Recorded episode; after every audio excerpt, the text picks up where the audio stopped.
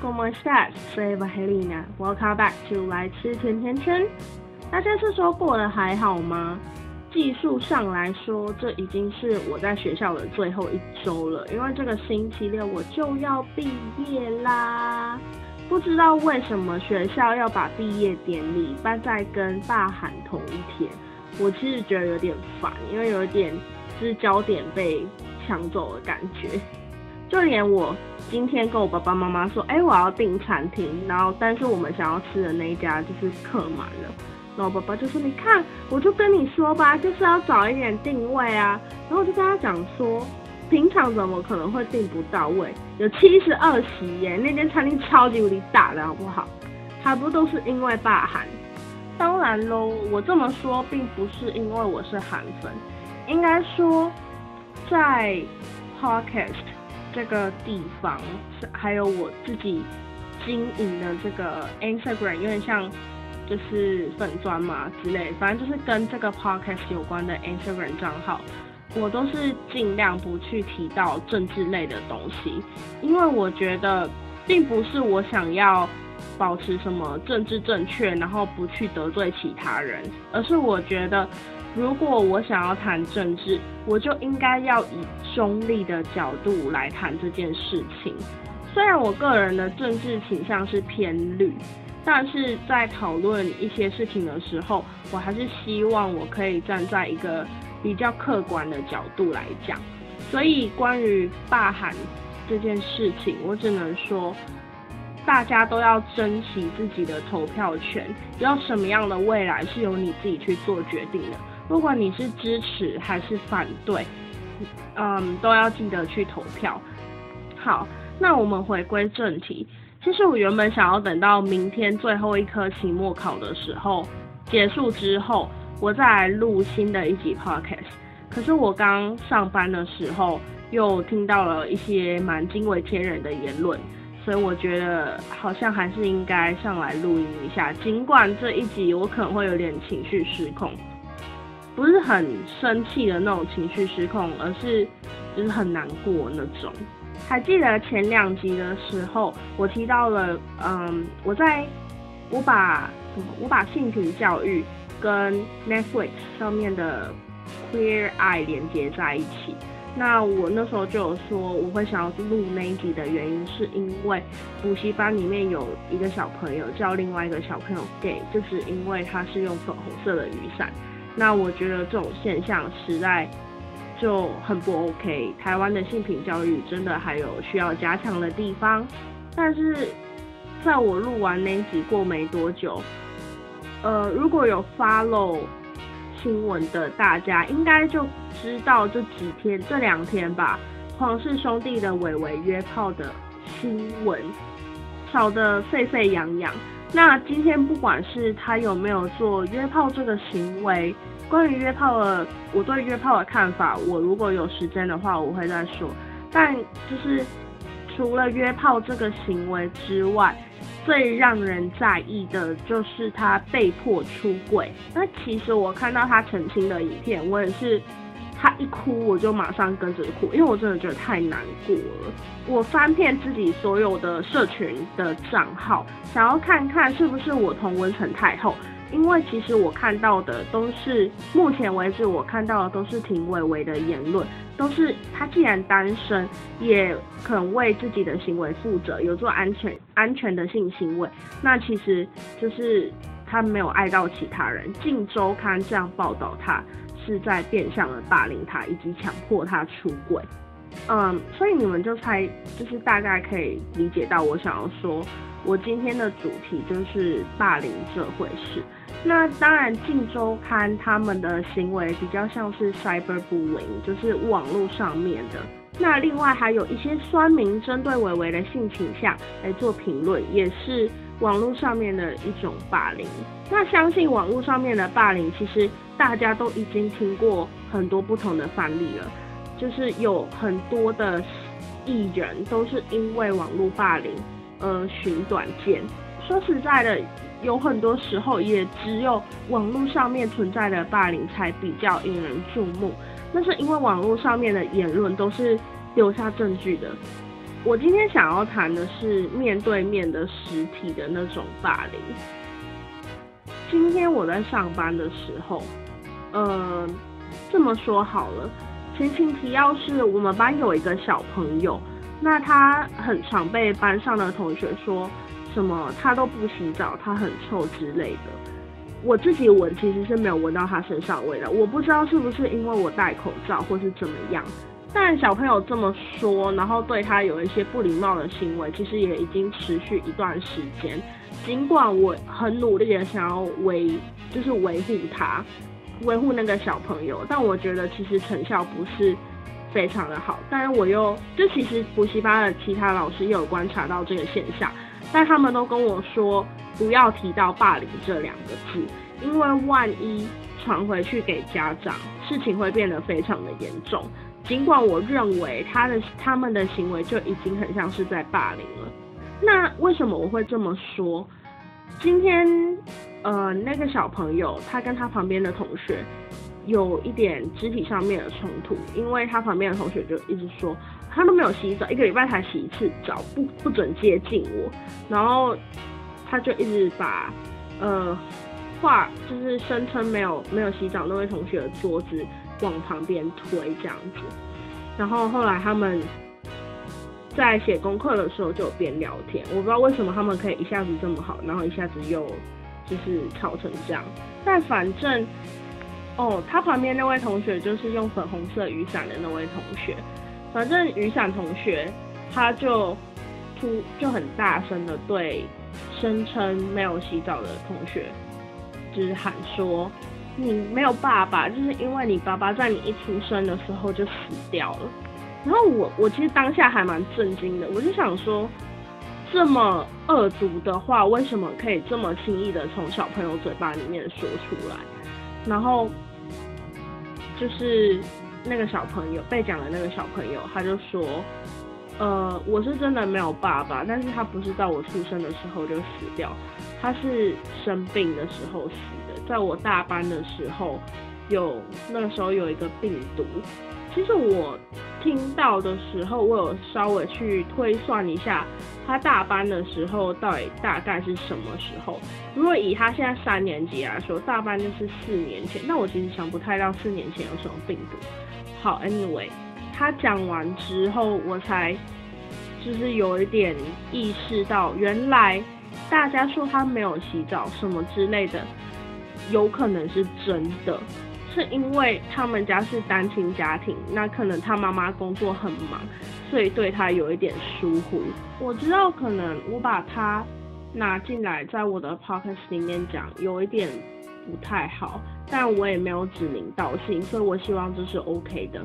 如果有人觉得这样不太好的话，就欢迎再跟我反映。但反正那个时候。呃，雨伞同学他就疯狂的，就是用被讲的同学没有爸爸这件事情来攻击他，然后我就真的很认真的觉得，就是不能，你不能觉得很多时候小朋友做错事情，然后大人都会说哦他还小不懂事，但其实小朋友懂很懂事，他们都知道。他们在做什么？他们也知道他们说他们在说什么。他们知道自己说的话是可以去伤害别人的。他们知道他们讲的每一句话的意思。而且最糟糕的是，当他们讲那些话的时候，他们是真的发自内心的这样认为。或许这些言论可以随着时间。随着教育慢慢的被改变，他们的想法可能也会因此有所改变。但我觉得，在他们还没成熟之前所说出来的这些话，还是很容易伤害到其他人的。说真的，我是一个悲观主义者，我没有办法相信人性本善这件事情。而且我也很认真的想过，有一些小朋友，就算后来接受到了比较政治正确、比较公。公平客观的理念，他们还是会因为自己养尊处优的家养尊处优的家庭环境，来去贬低别人、看不起别人，而这真的是非常糟糕的心态。或许我曾经提过，在我国小的时候，我曾经因为体态的原因，被面对面言语上的侮辱。在我三四年级的时候，我同学是叫我大象；在我五六年级的时候，我同学是叫我猪，而这对我造成了很大的影响。我至今活到二十岁，到这个学期。我去智商辅导室谈的，有很大一部分还是那个时期对我造成的伤害，因为我没有办法忘却，我也没有办法原谅。有很长一段时间，我是觉得自己不值得快乐的。我也一闭上眼睛，我想到就是那些人在我面前对我大声嚷嚷，叫我去死，叫我去跳楼，就像今天那个雨川小朋友。跟另外一个小朋友讲的话一样，他就说某某某说他要去跳楼，某某某应该去跳楼。那我请他注意他的言论的时候，他就说某某某自己也说他要去跳楼啊。我听完之后心情真的很纠结。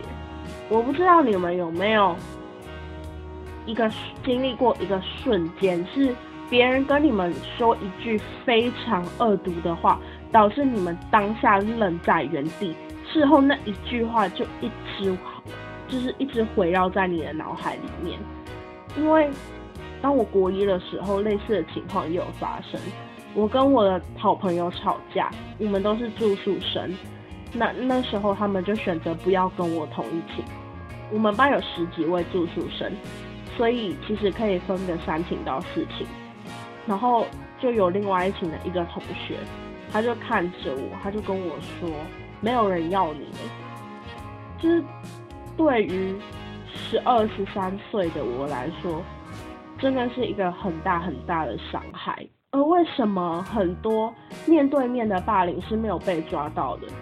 因为大多数的时候，霸凌并不是用拳打脚踢来进行的，霸凌是用言语，而言语可以伤人于无形。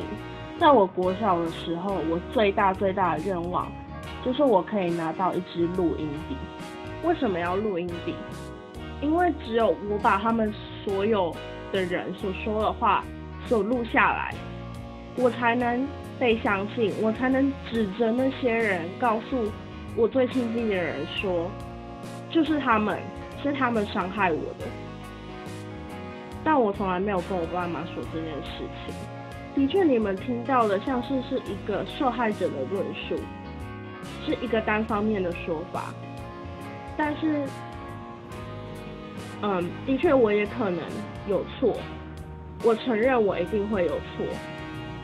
但很多时候霸凌却是毫无原因的，只是因为一个看不顺眼，或者是只是因为嫉妒，霸凌的漩涡就慢慢产生了。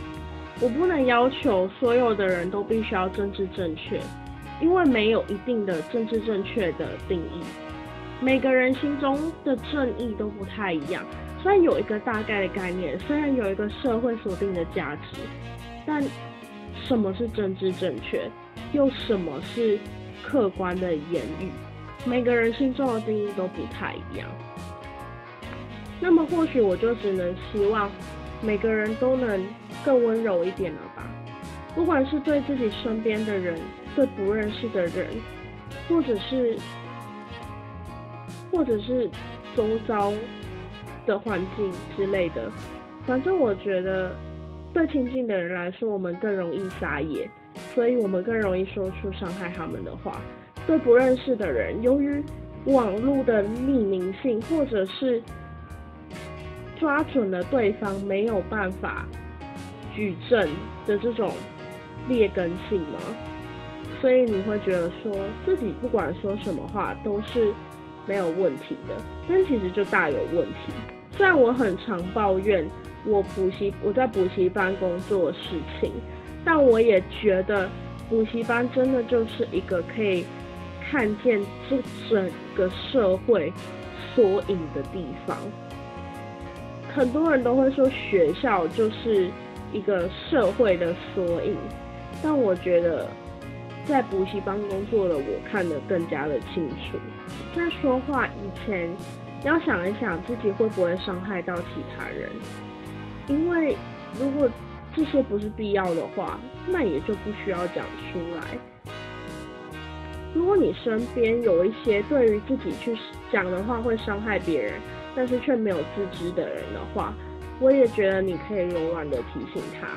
毕竟不是每个人都对自己所说的话或所做的言行那么有自知之明，不是每个人都会想到他们所做的事情可能会影响到其他人，或者是甚至伤害到其他人。当然，也还是有一些讲话伤害别人，或是以行为来伤害别人的人，在长大之后一点悔改之心都没有，甚至还非常开心的过了自己的生活。那我觉得我们就不要成为这种人，我们就好好的管好自己。你没有办法去控制外在影响，就如你没有办法去控制这个世界里面所有的人对你所做的事情所说的话。但你可以去选择让什么样的人来爱你，或者是伤害你。虽然这集节目很严肃，但这就是我想说的。如果你有类似的经验，可以在 First Story 下面留言，或者是在 Instagram Eat Donuts with Eva 上面找到我。那今天的节目就到这边，拜拜。